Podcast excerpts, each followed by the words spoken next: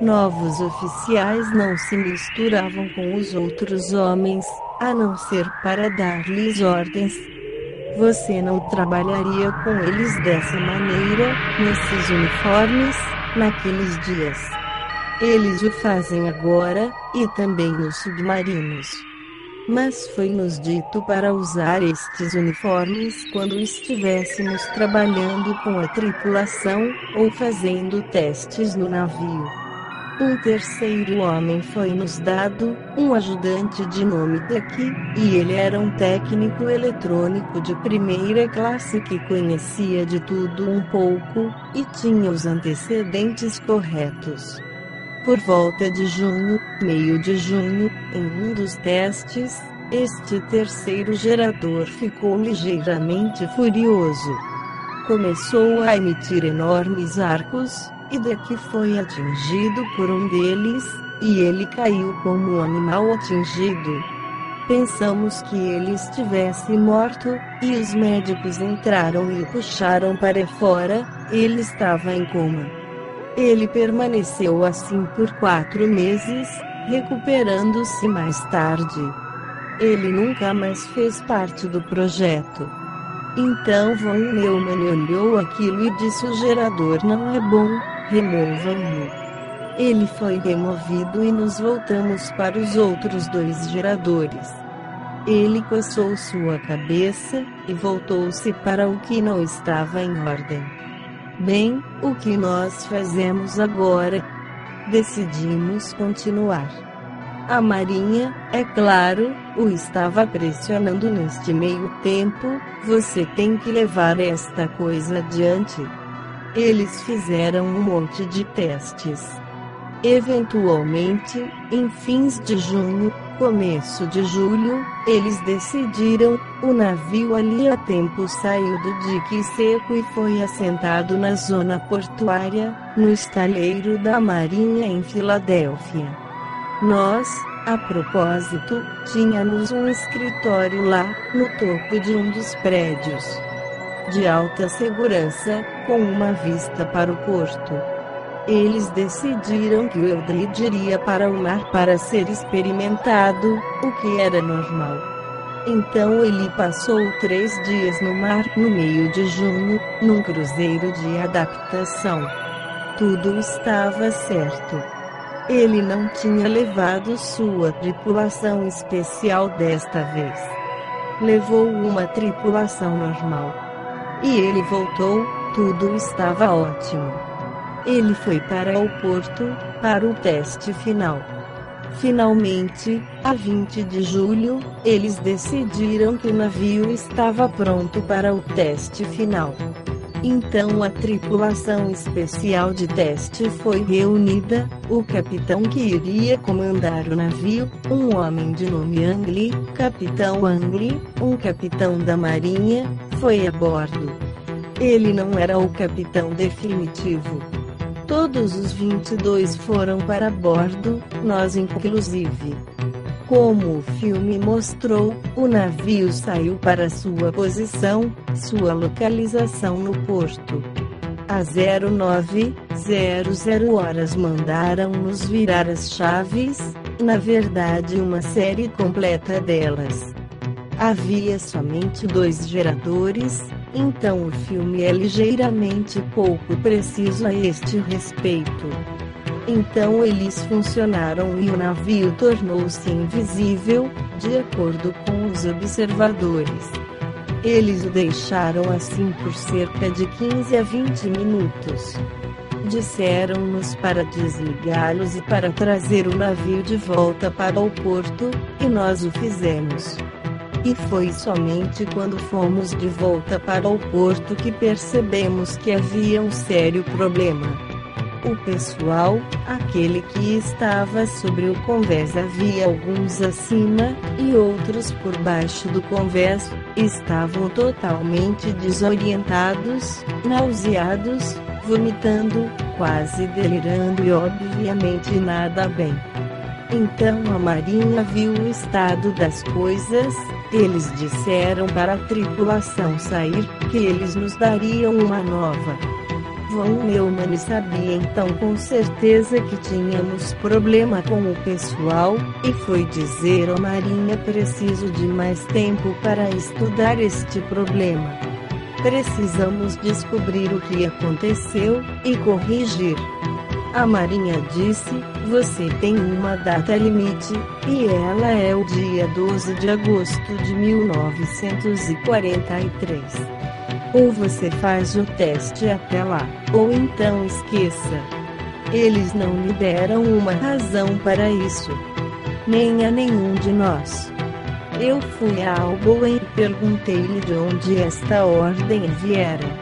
Ele nos dera a ordem. Ele disse: Eu não sei, mas descobrirei de onde ela veio.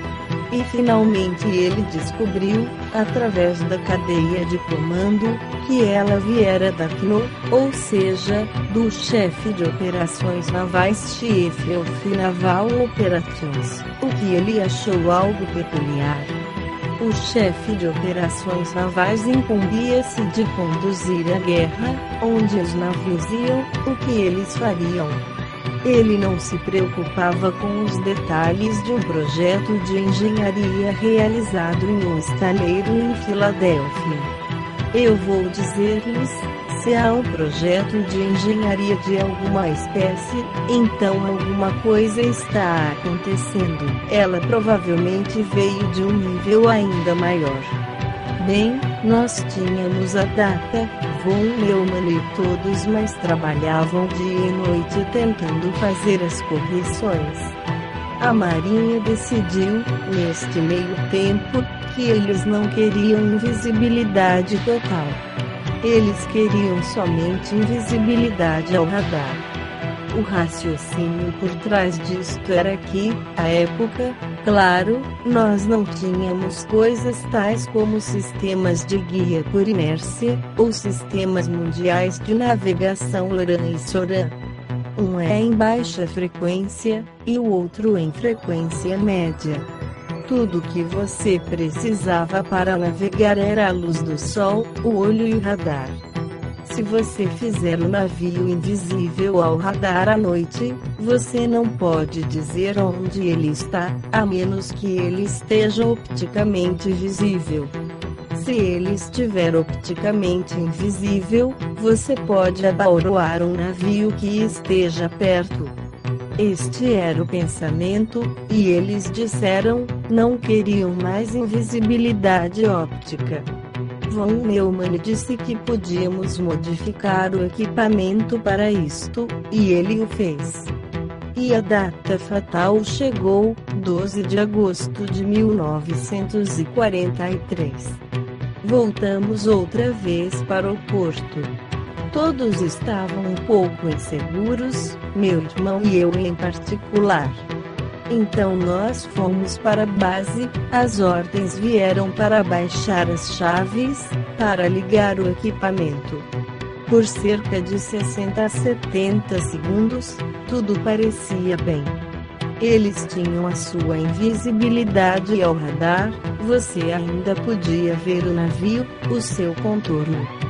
Então, houve um relâmpago azul, e o navio desapareceu totalmente. Neste momento, claro, Von Neumann entrou em pânico. O navio desapareceu completamente, e eles não sabiam o que tinha acontecido com ele. Cerca de quatro horas mais tarde, o navio reapareceu no porto, no mesmo lugar onde ele estava. Era bastante óbvio, quando ele reapareceu, que alguma coisa estava errada. Eles enviaram uma equipe em uma lancha, porque eles não tinham tido respostas aos sinais de rádio. Eles tiveram indicações de que alguma coisa estava seriamente errada. Eles já podiam ver isto, porque a antena na superestrutura estava quebrada. Então a equipe foi para lá, e quando subiram a bordo, encontraram o seguinte: dois homens embutidos no aço do convés, dois homens embutidos no aço do anteparo, o quinto homem estava com mão embutida no aço do anteparo, ele estava vivo. Eles cortaram sua mão fora e lhe deram uma mão artificial. Pessoas andando de um lado para outro, completamente malucos, realmente insanos, fora de si. Pessoas que apareciam e desapareciam. Alguns estavam em chamas, se vocês se lembram da história bíblica acerca do arbusto ardente, que queimava sem se consumir. Alguns homens estavam assim. E todos estavam seriamente desorientados. As únicas pessoas que escaparam a esta desorientação foram os que estavam sob o convés, o que incluía mim e ao meu irmão. É aqui que entra a parte mais interessante da história. O que aconteceu ao navio e o que deu errado.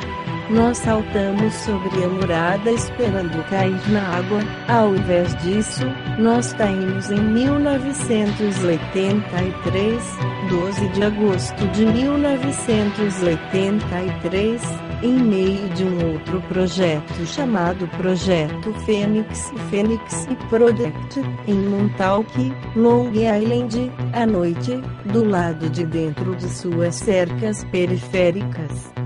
Eles tinham conseguido tornar aquilo operacional, à época, e tinham guardas, cães, e um helicóptero regular de patrulha.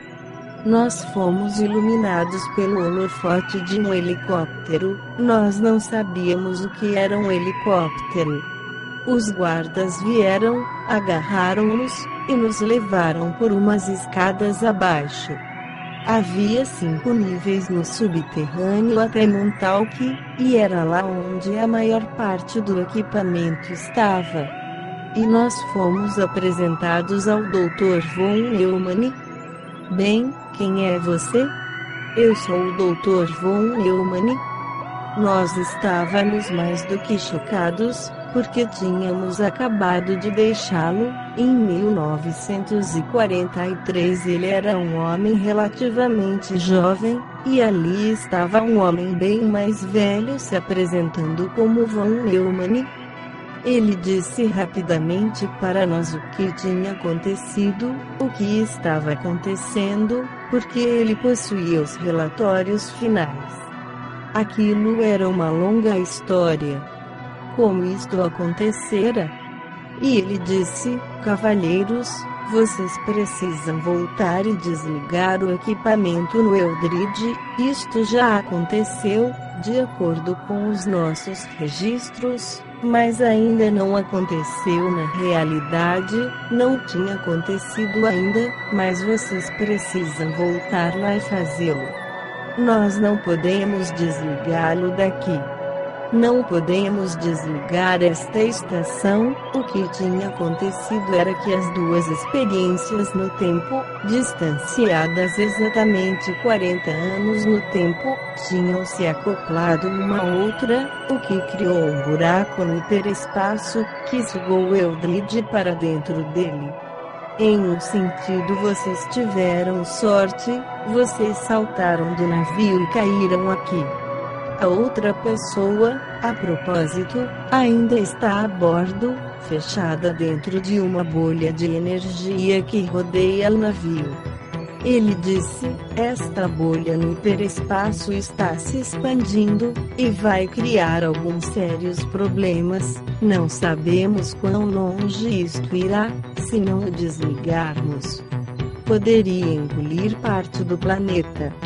Havia um monte de especulações. Ele percebeu que isto era uma coisa da qual estes não tinham nenhum conhecimento, e eles tinham que estabelecer o controle pelo desligamento do elemento principal que estava gerando o campo, este era o Eldrid. O projeto Fênix. Não vou contar sua história aqui, mas neste momento, que acontecera ser o último dia que ele estava online, tinha capacidade, naquele momento, já tinha tido há ano e meio para dois anos um total controle do tempo, e eles podiam mandar-nos de volta ao Eldrid, o que eles fizeram. Eles disseram: você tem que fazer o que for necessário para desligar o equipamento, esmagá-lo, se for preciso.